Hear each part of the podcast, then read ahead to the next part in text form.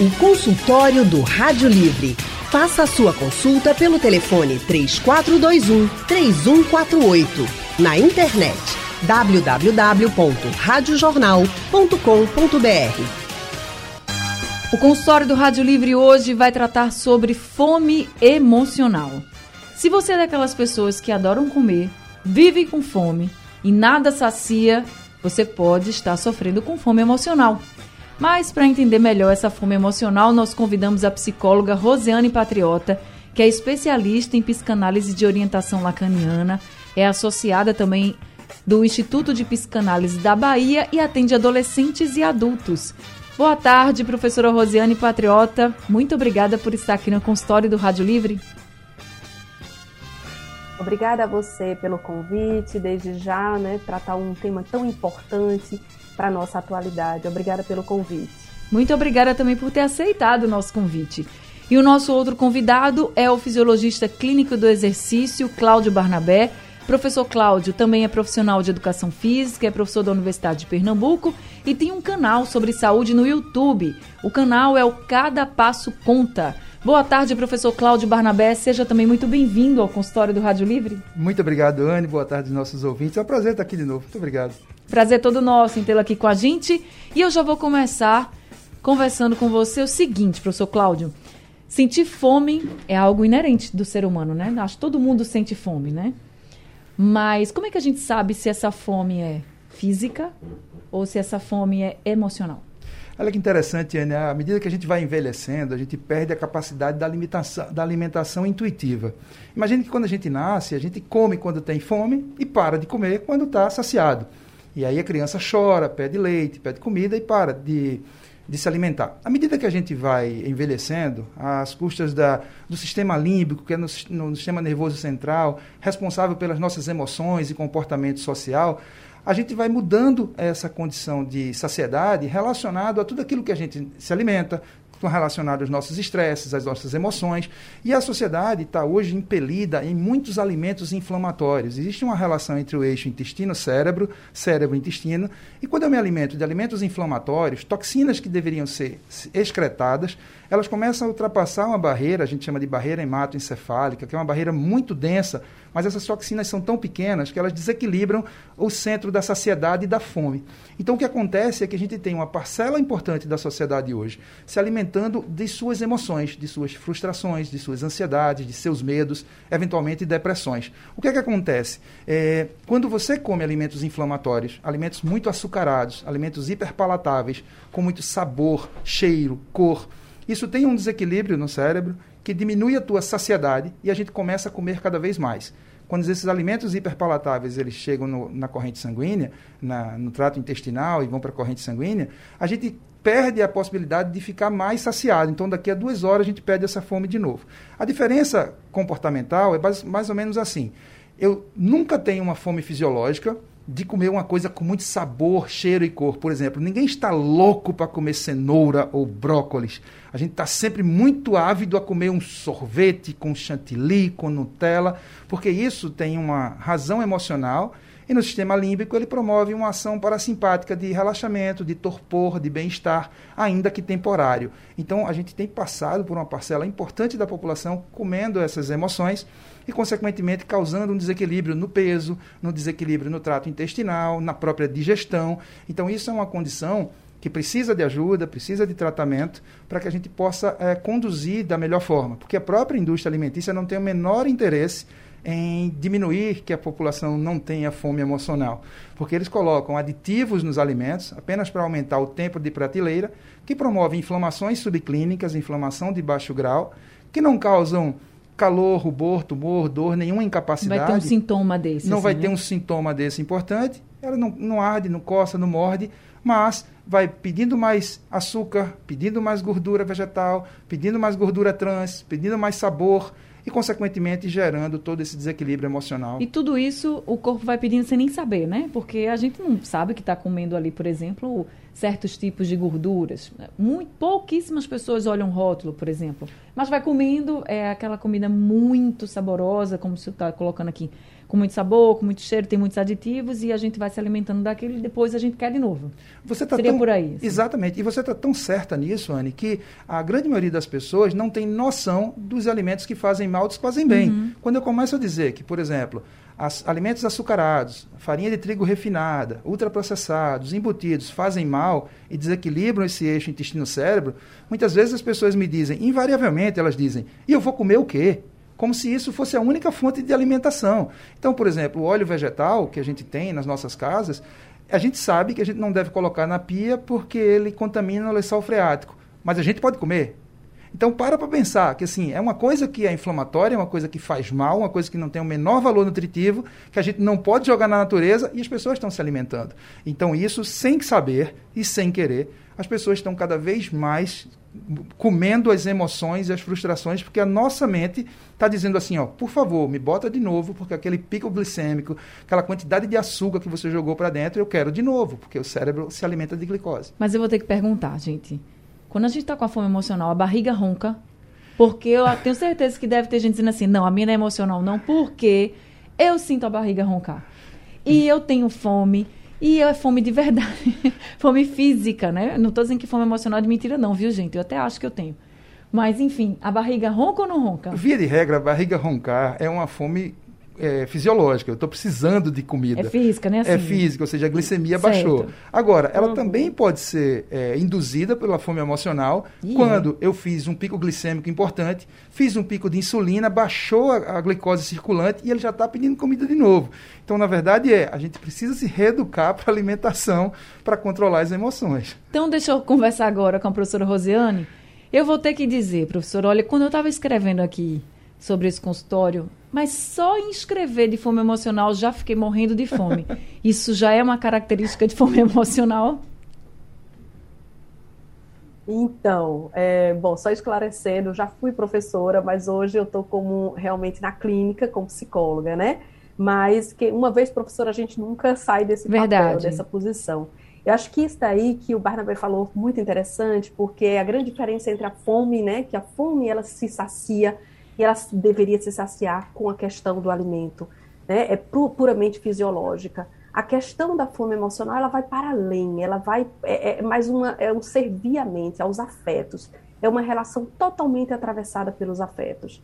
Então, na hora que você escrevia, né, e talvez assim é, relacionando, geralmente tem uma questão com, a- com as, com as questões dos afetos, né? Algo que nos atravessa de alguma maneira, algo que pela memória afetiva, pelo reconhecimento daquilo, por isso que ele colocou que nem sempre são, a gente não vai sentir falta de uma cenoura, de um alface e tal, vai sentir falta de alguma coisa mais calórica, né, no, no, é, notoriamente.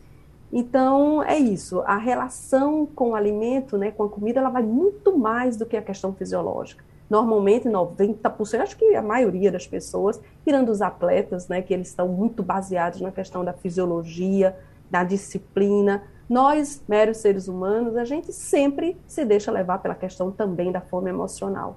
Né? Ô. A condição é que a gente possa perceber sempre esse limite, esse limiar entre um e outro. Então, Pois não. todo mundo tem ou pode ter em algum momento essa fome emocional?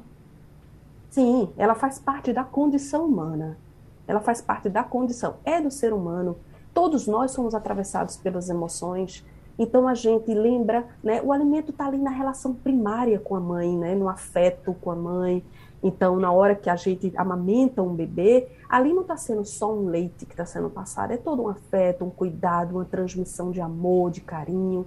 Então, é, ao longo da vida, a gente usa o alimento de diversas formas. Quando a gente quer comemorar, quando a gente quer fazer algum tipo de gratificação, até tipo de castigos, porque esses afetos nem sempre são afetos bons, podem ser afetos ruins também, né? Então, se você não comer, você vai ficar de castigo.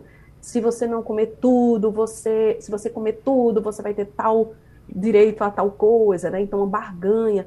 Então, o alimento ele está sempre às voltas com as nossas relações afetivas. Entendi. De uma forma ou de outra, nós sempre somos convocados a vivenciar. Então, isso é da condição do ser humano. Agora, o que muita gente se pergunta também é se essa fome emocional, se é uma fome. Veja, deixa eu explicar melhor. Quando a gente fala assim, eu tô com fome, muitas vezes assim, é fome ou é vontade de comer? Porque o que vocês estão colocando aqui pra gente parece muito assim. Chegam momentos na, numa tarde, né, como a gente está aqui agora. Eu sei que tem gente que está em casa e fala assim, ah, eu, ou no trabalho, eu queria tanto comer uma coisinha gostosa agora. Eu nem estou com fome, mas eu queria, estou com vontade. Então, essa vontade também pode ser caracterizada pela fome emocional? Sim, essa vontade é justamente a vontade emocional. Porque a fome, você vai lá e se sacia.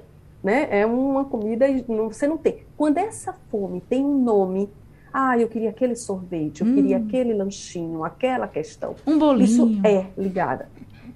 Oi? Um bolinho, né? De tarde, um bolinho, assim, um bolinho com café. né?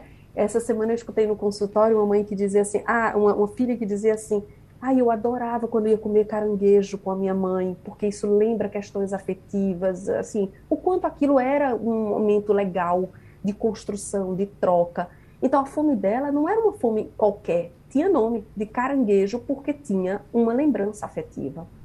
Então, Mas isso, isso não é quer dizer... vontade de comer. Essa vontade de comer passa pela questão da fome emocional. Mas isso não quer dizer, por exemplo, nesse caso, assim, quer dizer que aquele alimento era ruim não, é só porque ela estava comendo no momento que ela não tinha fome, seria isso? Nesse, nesse exemplo que você deu isso. agora.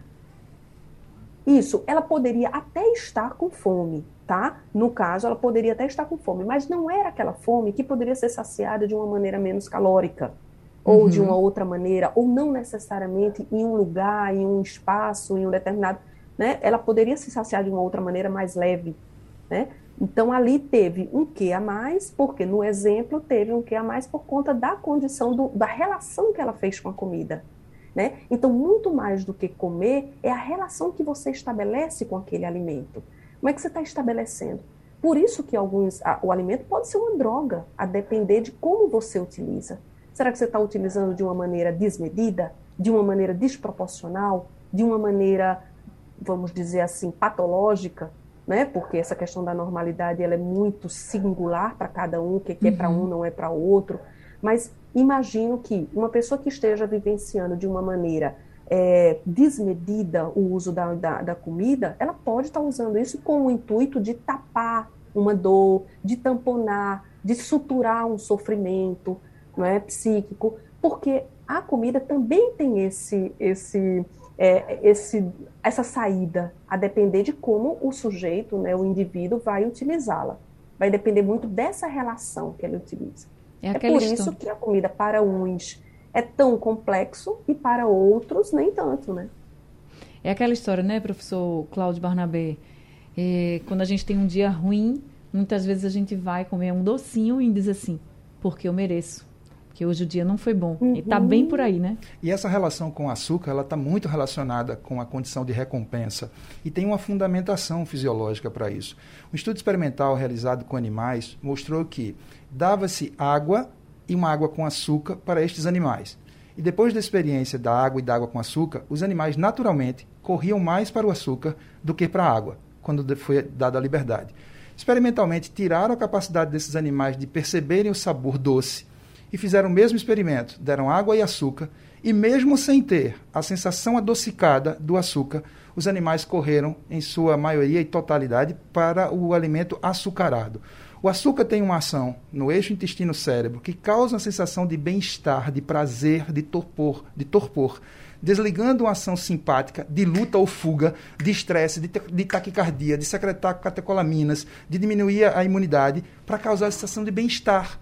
Então, de perceba, calma, né? a pessoa fica mais calma. De calma, né? exatamente. Então, as pessoas que trabalham com vendas utilizam isso do ponto de vista do neuromarketing. Eu ofereço um açúcar, uma balinha, um café adoçado, para que você tenha uma sensação de bem-estar, de prazer, para que fique mais suscetível a comprar.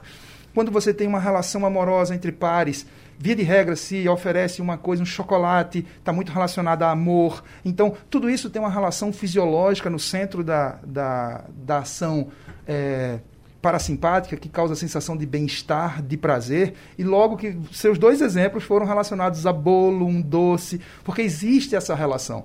Então, é, o açúcar, é, não estou aqui demonizando a ideia do açúcar, eu como fisiologista até poderia, doutor Bruno aqui está dizendo, é, então, são é, diminutivos colocados na, na, no alimento e não aditivos, né? porque eles só fazem aumentar o tempo de uhum. prateleira e causam inflamação. Então, o que acontece? É, não estou demonizando o açúcar, mas o açúcar é, de fato, inflamatório do microbioma intestinal e essa ação no cérebro faz com que você tenha, de duas em duas horas, uma necessidade maior e uma diminuição dessa saciedade. Como a doutora Rosane colocou muito bem, a comida também tem uma relação com o ambiente social. Perceba, a Santa Ceia foi uma ceia. Então, as ceias estão relacionadas com juntar família, ambientes agradáveis, juntar amigos. Então, tudo isso tem uma relação. Quando isso perde a, a razão entre a minha necessidade fisiológica para me manter vivo e eu como somente, como ela falou brilhantemente, que ele tem um nome, ou seja, eu queria aquele. Ela até usou um exemplo muito bom, o exemplo do caranguejo, porque tinha um arquétipo de, de ficar com a minha mãe, etc. e tal. Mas via de regra é. Nossa, eu trabalhei só, hoje eu tenho direito a um bolo.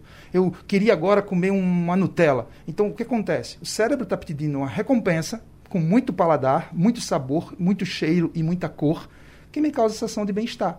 E isso tem uma razão, até mecânica, por exemplo. Por que, que quem canta os males espanta? Por que, que quando a gente come tem uma sensação de bem-estar? Por dois motivos. Aumenta a glicose circulante, a quantidade de açúcar no sangue, e aumenta também a ação mecânica da mandíbula, que tem aqui a inervação do nervo vago, que também promove essa ação de bem-estar e de prazer. Então está tudo relacionado. O que a gente tem que entender é quando isso passa a ser disfuncional quando as pessoas começam a ter um aumento de citocinas inflamatórias porque não param de comer. O consultório do Rádio Livre hoje está falando sobre fome emocional. E a gente está conversando com a psicóloga Rosiane Patriota e também com o fisiologista clínico do exercício, Cláudio Barnabé. Já temos aqui alguns ouvintes conosco. Jaziel de Beberibe é o primeiro deles que está aqui ao telefone. Oi, Jaziel, boa tarde para você. Seja bem-vindo. Boa tarde, Ana por que não também falar né, na sede psicológica? Porque muita gente está trocando suco, água por guaraná. E veja como o açúcar é, é, assim, empurrado nas pessoas. Eu fui tomar um suco um dia numa lanchonete, aí eu disse, eu nem quero, eu nem quero açúcar e nem quero adoçante. A moça chega ficou espantada que estava uhum. me servindo. Aí assim, eu consigo enganar a minha sede psicológica, por exemplo, se eu estiver querendo tomar um Guaraná e eu tomar um copo de água bem gostoso, geladinho, e até pingar umas gotinhas de limão dentro dessa água. No caso, você tem essa vontade, assim, de tomar refrigerante, é isso? Não, eu, eu acho que as pessoas acham, assim, o refrigerante melhor até do que água. Ah, por conta sim, do sim, entendi, entendi, entendi agora. Mas, mas, mas, se, mas se eu tiver, assim, essa sede psicológica, como, como existe a fome psicológica, uhum. e eu quiser enganar a, o meu cérebro em vez de eu tomar esse Guaraná, eu pingar umas gotinhas de limão dentro de uma água e tomar, eu vou enganar o meu cérebro? Vamos saber se essa estratégia é boa? Professor Cláudio. Bom, primeiro eu preciso dizer que eu me solidarizo muito com ele quando alguém me pergunta se eu quero adoçante ou açúcar, eu digo que é nada. Né? Então, por exemplo, no café é sempre sem nada, porque café com açúcar não, deixa de ser café passa a virar um suco. Não existe café com açúcar, né? Então, o que acontece? É, o que ele está chamando de sede fisiológica é o seguinte: as pessoas, o, o sistema nervoso central, ele é lerdo para sinalizar sede. Muitas vezes ele sinaliza fome quando na verdade você está sedento. Então, sede é um sintoma de que o organismo já desidratou. Todas as funções fisiológicas acontecem no meio aquoso, superhidratado. Então, a gente passa a fazer pouco xixi durante o dia, excreta pouco, toma pouca água. Muita gente acredita que apenas 2 litros de água por dia é o suficiente. Muita gente toma dois copos de água durante o dia. O que ele está dizendo de fome fisiológica é é o seguinte: de, de sede fisiológica, melhor dizendo, é que o, ele está precisando daquele açúcar, daquele hiperpalatável, que dessa vez é líquido ao invés de, de sólido. Então, o que ele faz é uma super estratégia de tomar água, o pingar a gotinha de limão não tem nenhum problema, poderia enganar, existem outras estratégias, mas é, o que é importante é que a população saiba que precisa tomar água, precisa bastante é, líquido para poder excretar, principalmente no frio, que a gente tem dificuldade de perder toxinas para o suor. Então eu preciso aumentar a hidratação. Essa sede fisiológica que ele chama, na verdade, é é fome pelo, pelo açúcar, pelo hiperpalatável. A sede psicológica, né? A sede psicológica que ele diz trocar pela água é extremamente necessário, porque de fato o que a gente encontra é uma população desidratada. Então é o mesmo raciocínio para o que ele chamou de, de sede é, psicológica. psicológica, da fome psicológica emocional que a gente está falando aqui. Tá certo. Maurício de Rio Doce também está com a gente aqui ao telefone. Oi, Maurício, boa tarde, Oi, seja bem-vindo. Boa tarde, Prazer falar com Vossa Excelência, que por muito tempo eu quero entrar no ar e não consigo. Só esqueça essa história de Vossa Excelência, tá certo? É. Mas me diga, que bom falar com você. Veja mesmo, eu, eu tenho um problema, estou com 69. Sim. E hoje eu não posso ver um quilo de açúcar junto de mim. Hum. Como muito açúcar e é com pão, boto dentro do pão e como. Agora, eu não comia não, agora eu estou com esse vício. O que é que, você, o, que é que o doutor vai me dizer? Professor Cláudio. Ele está comendo muito açúcar e com pão? É, bota então, açúcar no pão. Ele é, quer açúcar, não é nem o doce, assim, então, assim, é o açúcar mesmo. É, exato. São hábitos inadequados. É, ele está passando por uma desbiose intestinal que está sinalizando para o cérebro a vontade disso tudo que a gente vem discutindo aqui. Me dá alguma coisa, me causa alguma sensação dopaminérgica de prazer imediata. E, ele... e isso é inadequado, ou seja, como é que está o peso dele, os açúcares no sangue, a predisposição ao diabetes, disfunção endotelial, tudo isso faz muito mal. Então, assim, ele precisa procurar ajuda profissional, porque isso já está beirando uh, o disfuncional. Ou seja, precisar de açúcar, principalmente dentro do pão, é uma carga de carboidrato é, de índice glicêmico muito alto, excessiva, isso é, isso é disfuncional, não é bom para ninguém. E ele deve adorar açúcar, porque ele pega o açúcar mesmo, né? Não é Exato. nem um doce. Tem gente com pão com doce, ou com alguma coisa doce, como Exato. você colocou Nutella, tem gente que bota doce de leite, enfim, alguma coisa assim. O dele é açúcar mesmo. Exato. Né? Precisa investigar um caso como esse, porque é um caso Agora. de palatabilidade infantil. Eu me lembro na infância de colocar açúcar no pão. Mas isso na Sério? infância. É, na infância a gente já fez isso. na infância a gente já fez isso, mas depois de adulto a gente vai mudando a palatabilidade, vai aprendendo, né? E vai evitando esse tipo de comportamento. É importante procurar ajuda porque isso é disfuncional. Seu Maurício, procure mesmo, viu? Porque com tanto açúcar assim, o senhor pode ter vários, diversos problemas. Não é só uma questão de fome emocional, não. Você pode ter diversos problemas. Rosiane, e Pode falar. E eu gostaria de acrescentar que, além dessa questão, como disse muito Barnabé, assim, bem, é a questão fisiológica, né? O cuidado com a saúde mesmo, fisiológica dele, como é que tá. Eu fico pensando que saída, que estratégia ele está utilizando, né? Ele está precisando utilizar para comer tanto doce de uma maneira descarrilhada, né? Então, isso é uma, um ponto, é um índice que ele pode se perceber, se olhar e dizia assim: peraí, vamos atravessar, vamos ver o que, que eu estou passando por aqui, por que, que eu estou precisando dessas estratégias, dessa saída, que necessidade é essa, o que está tá por trás desse pão com tanta açúcar, que excesso esse, tá, esse excesso está falando. Quanto mais ele conhecer dos sentimentos e do que, do, de como estão tá as emoções, de como estão as, a, a vida dele de uma forma geral, ele vai poder recorrer a alimentos mais saudáveis, né? Uhum. Não tão não tão assim diferentes feito esse. Hum, nem tanto é açúcar, é né? A gente está aqui Sim. colocando açúcar porque realmente, como o professor Cláudio colocou, normalmente quando a gente tem essa fome emocional, aquela vontade de comer alguma coisa, a gente quer alguma coisa doce. É fato. Ou com muita gordura, assim. Eu conheço gente que fica com muita vontade de comer salgadinho, né? E, e a gente sabe que é um alimento que é muito gorduroso e que a gente não deveria nem estar tá comendo isso, mas às vezes fica nervoso, vou, ah, vou comer aqui, enfim. E coloca para dentro. Agora, professora, Rosiane, hum. você disse para a gente que todo mundo tem, de fato, ou pode ter em algum momento essa fome emocional, né? Que é aquela vontade de comer alguma coisa em específico. Quando essa fome emocional começa a ser um problema de fato? Isso é interessante, né? Observar que índices são esses. Primeira coisa que a gente vê é como é que está sendo as relações afetivas, como é que eles estão construindo essas relações. Será que na hora que a gente precisa é, se alimentar desse jeito, a gente faz as escondidas, a gente faz com algum mecanismo de defesa, de esconderijo? Tem gente que come na madrugada, que é para ninguém ver, né? Tem gente que sacia esse desejo na hora que está ali no social, está comendo bem direitinho, sem problema mas chega em casa, descarrega naquele chocolate escondido lá dentro do, do colchão, né, na forma de dizer. Então, assim, é, como é que está sendo essa questão da sociabilidade? Está deixando de sair? Né? Está deixando de sair é, é, e comer o que gosta? Está deixando de assumir aquilo que, que realmente deseja? porque está tendo excesso. Então, como é que está essa relação de trabalho, essa relação do afetivo, do social, né? a questão do sono, do descanso, das questões fisiológicas, mas, sobretudo, é importante interpretar o que é que está de excesso nessa relação.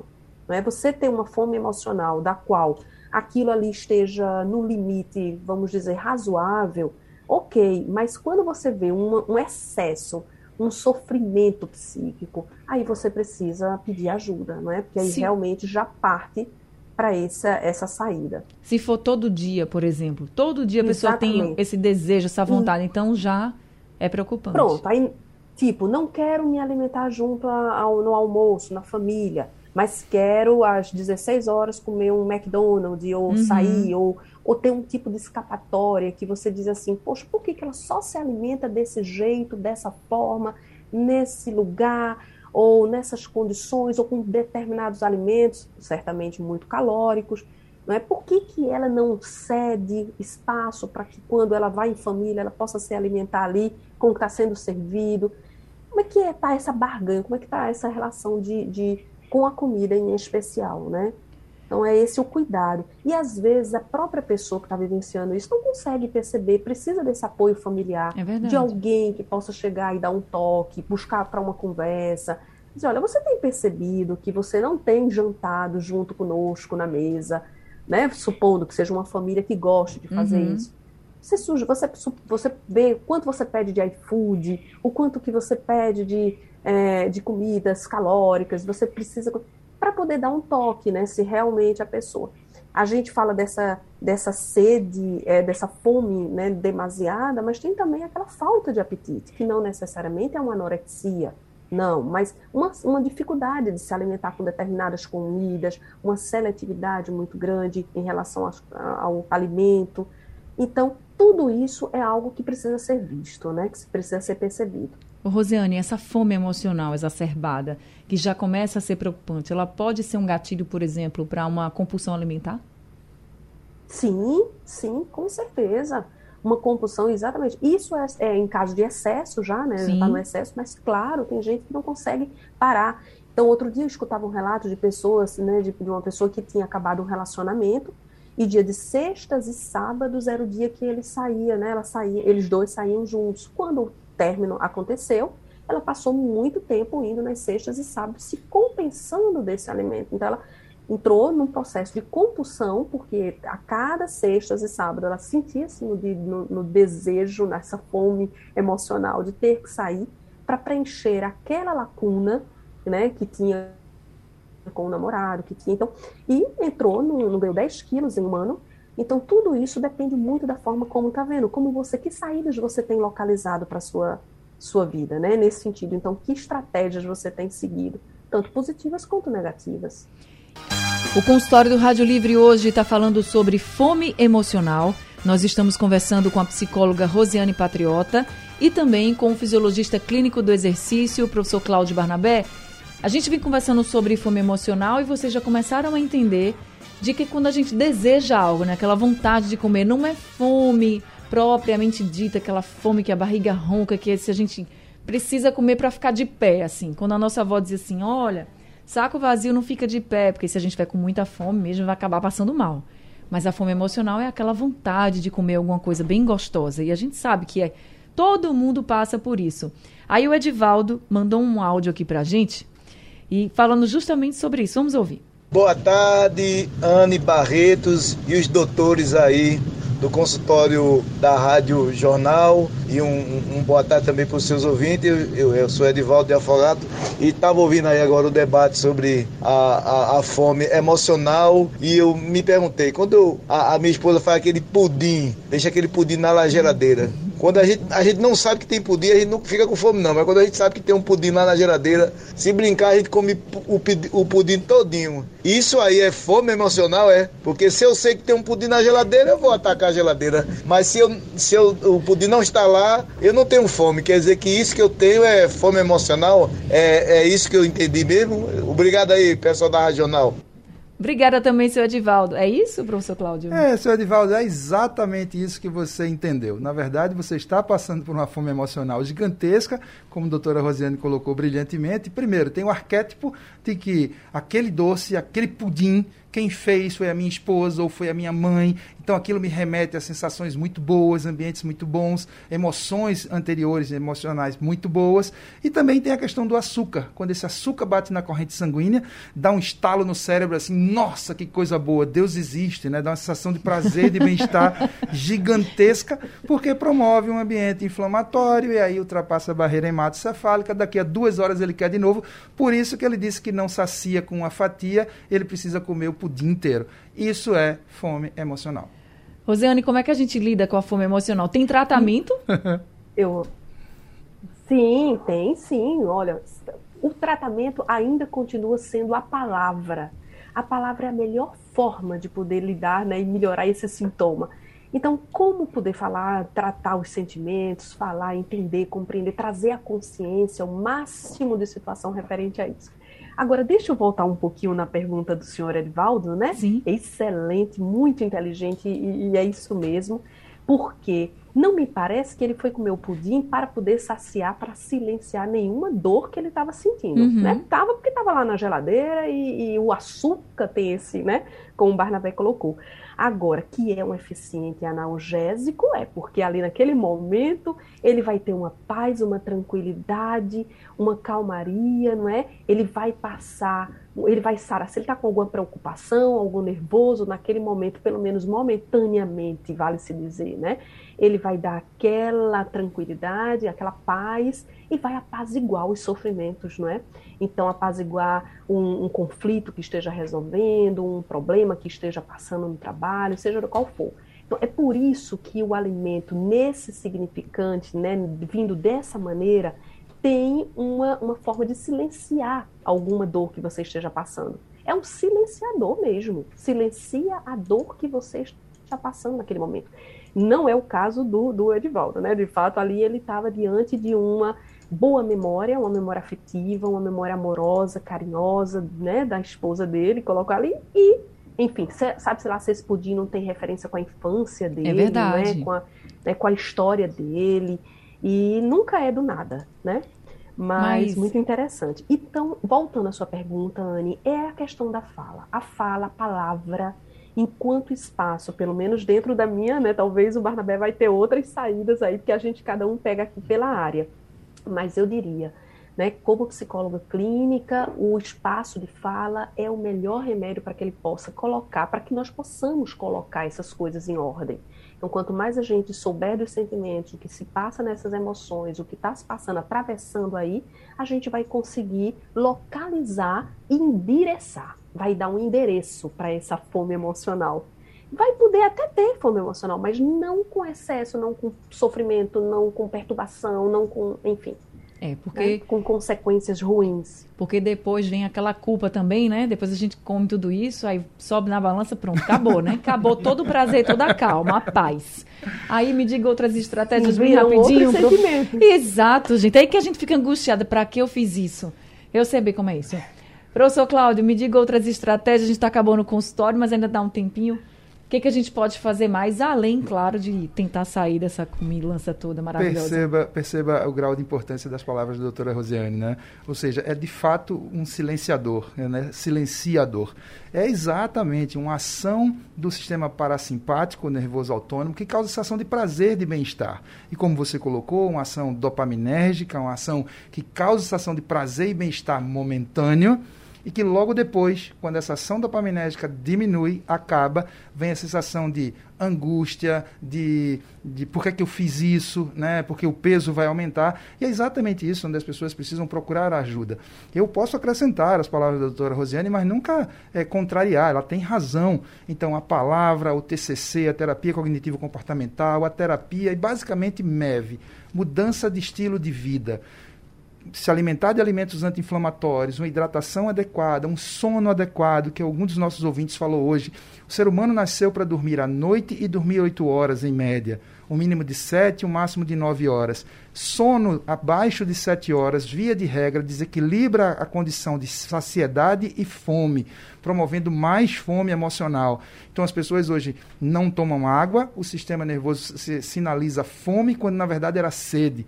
Então, comidas adequadas, alimentos anti-inflamatórios, antioxidantes, um sono de boa qualidade, unifásico a noite inteira, hidratação adequada, exercícios mínimos regulares, cada passo conta, de 6 a 10 mil passos por dia, e pode ser uma caminhada acumulada, eu posso caminhar 10 minutos de manhã, 10 minutos da tarde, 10 minutos à noite, acumulei 60 minutos.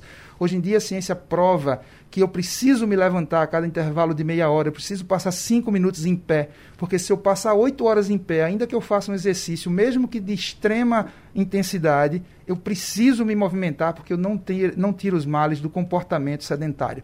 Quanto a isso, manejo de estresse e alguma exposição ao sol de 15 a 20 minutinhos. Então é isso, gente. Se movimentem, conversem também com as pessoas. É importante falar. Se precisar, procura uma psicóloga, para também conversar, falar sobre suas angústias e é lidar com isso da melhor forma possível, também sem sofrimento, porque aí é, é um sofrimento em cima de outro sofrimento, não dá, né? Ninguém merece. Muito obrigada a todos os ouvintes que participaram com a gente, foi muito interessante esse consultório. Doutora Rosiane, muito obrigada também pelas orientações aqui com a gente, viu? Obrigada a você pelo convite, né? E um assunto tão relevante, né, para esse momento de vida da gente, sobretudo diante de uma epidemia que vive é o Brasil e o mundo, né, de obesidade. Seja sempre muito bem-vinda aqui com a gente. O telefone do consultório de doutora Rosiana é 99973 2332. Professor Cláudio Barnabé, também muito obrigada por mais esse consultório e pelos esclarecimentos. Muito obrigado, Ana. É um prazer estar aqui conosco. Cada passo conta, sucesso para todo mundo. Sucesso também, o telefone do consultório professor Cláudio é o 99199 9646. Consultório do Rádio Livre chegando ao fim, a produção é de Alexandra Torres, trabalhos técnicos de Big Alves, Emílio Bezerra e Sandro Garrido, no apoio Valmelo e a direção de jornalismo é de Mônica Carvalho. Sugestão ou comentário sobre o programa que você acaba de ouvir, envie para o nosso WhatsApp 99147 8520.